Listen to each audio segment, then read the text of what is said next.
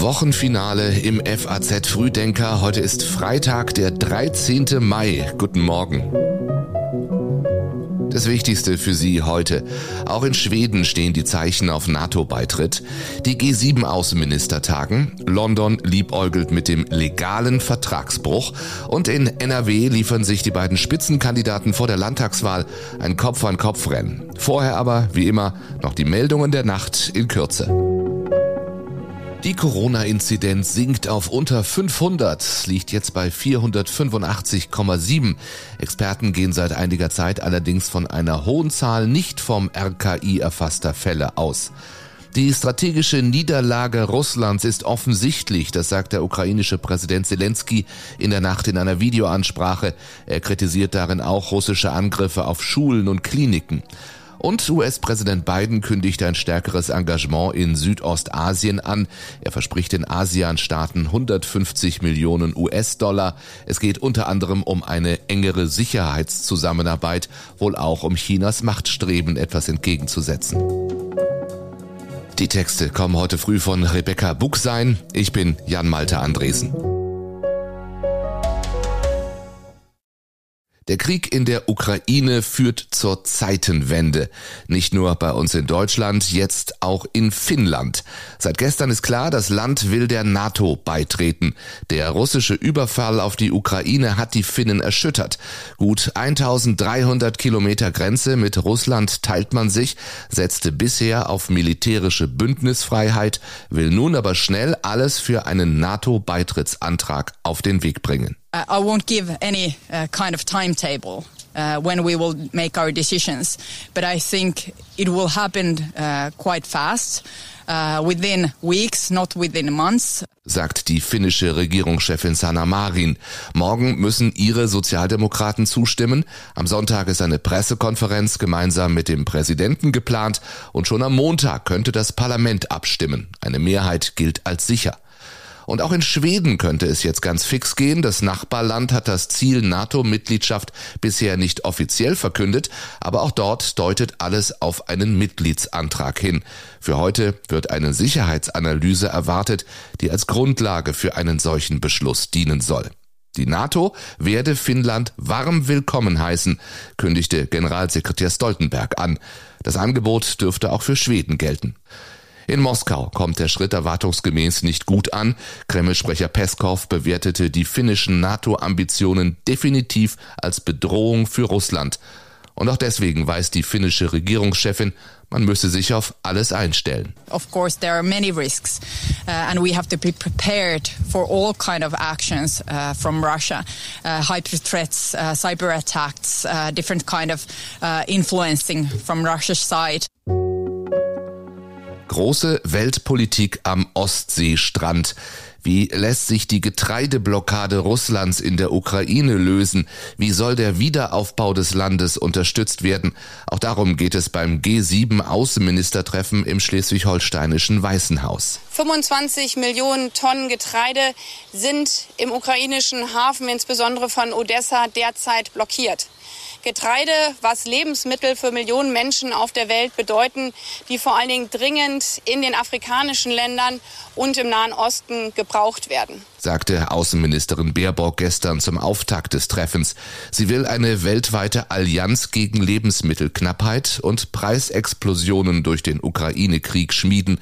Die globale Ernährungssicherheit wird auch Thema der G7 Agrarminister sein, die von heute an in Stuttgart tagen. Und auch um die Auswirkungen des Krieges auf die Energiesicherheit sowie den Beitrittswunsch der Ukraine zur EU wird es in Weißen Haus gehen.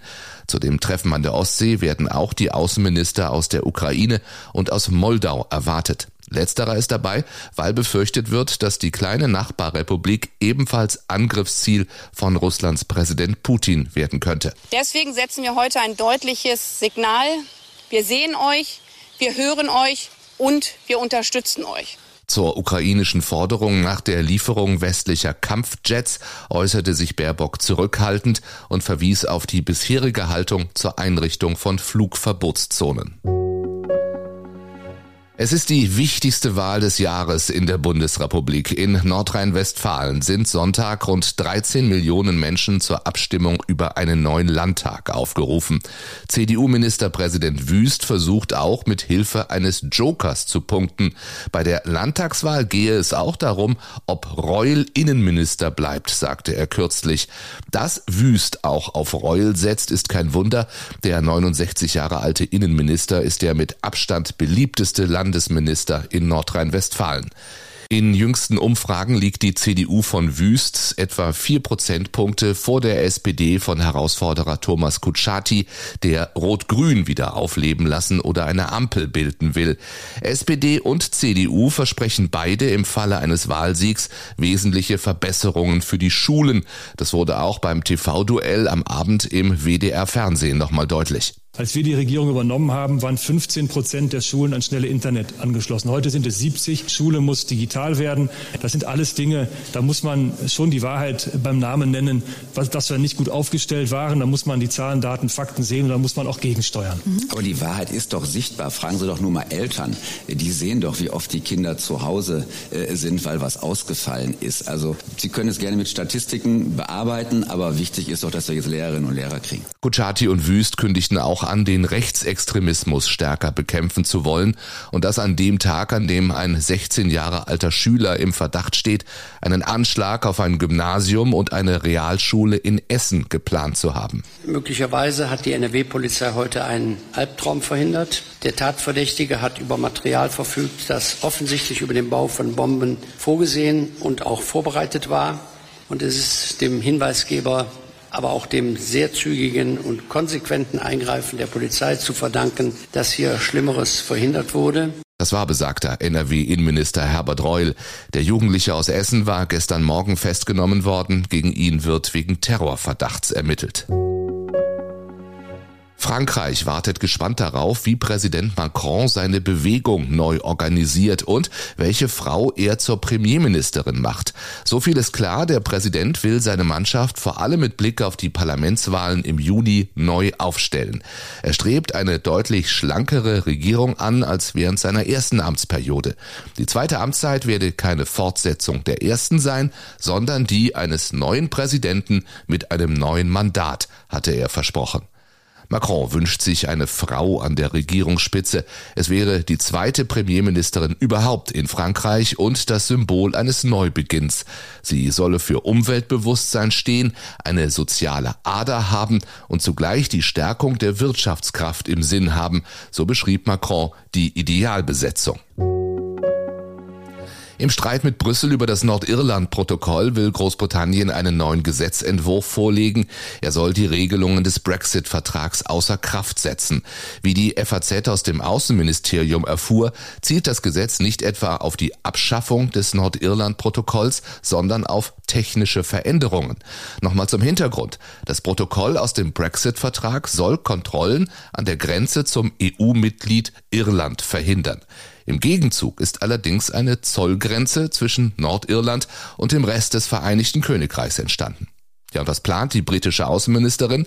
An den nordirischen Grenzpunkten sollen grüne und rote Spuren für Importwaren aus Großbritannien eingeführt werden.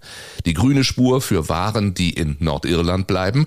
Sie sollen nicht mehr kontrolliert werden und auch nicht mehr EU-Produktstandards entsprechen müssen. Für die Güter, die in die Republik Irland und damit in die EU weitergeleitet werden, würde es bei den vereinbarten Kontrollen bleiben. Das ist dann die rote Spur an der Grenze. Bei ihrem neuen Vorstoß hat sich die Regierung offenbar abgesichert. Nach Einschätzung der britischen Generalstaatsanwältin Braverman hat Premierminister Johnson das Recht, das Nordirland-Protokoll in weiten Teilen aufzukündigen, berichtet die Times. Ein solcher Schritt sei legal, da die EU die Vereinbarung unverhältnismäßig und unvernünftig umsetze. Zur Wahrheit gehört aber, Braverman sitzt für Johnsons konservative Partei im Parlament. Und auch das bringt dieses Wochenende den letzten Spieltag der Fußball-Bundesliga-Saison. Da gucken viele zum Beispiel auf das Spiel Bielefeld gegen Leipzig. Leipzig braucht mindestens einen Punkt, um ein Champions League-Ticket zu lösen. Bielefeld bräuchte allerdings drei Punkte, um in letzter Minute den Abstieg zu verhindern. Und auch das ginge nur mit Hilfe von außen. Stuttgart auf Relegationsplatz 16 darf nicht gegen Köln punkten und die Bielefelder müssten bei der Tordifferenz einen fast uneinholbaren Vorsprung auf aufholen. Alle Spiele gibt's am Samstag zeitgleich ab 15.30 Uhr. Und einen Tag später dann das Finale in Liga 2. An der Spitze der Tabelle kann Werder Bremen Schalke 04 noch verdrängen.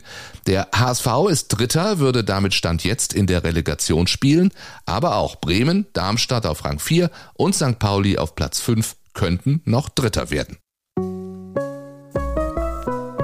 Das war's für heute und für diese Woche hier im FAZ Frühdenker. Hier noch ein paar Online-Tipps. Die Politik auf faz.net fragt, bleibt die Schweiz im Schengen-Raum? In der Wirtschaft, der Bund rüttelt an Abstandsregeln für Windräder und im FAZ-Podcast für Deutschland, wie Deutschland die Gasnotlage vorbereitet. Ihnen allen einen schönen, einen erfolgreichen Freitag, den 13. Hoffentlich ohne Aberglaube und irgendwelche Konsequenzen. Wenn es geht, genießen Sie Ihr Wochenende. Am Montag um 6 sind wir wieder da in Ihrem Online- oder Podcast-Player. Bis dahin.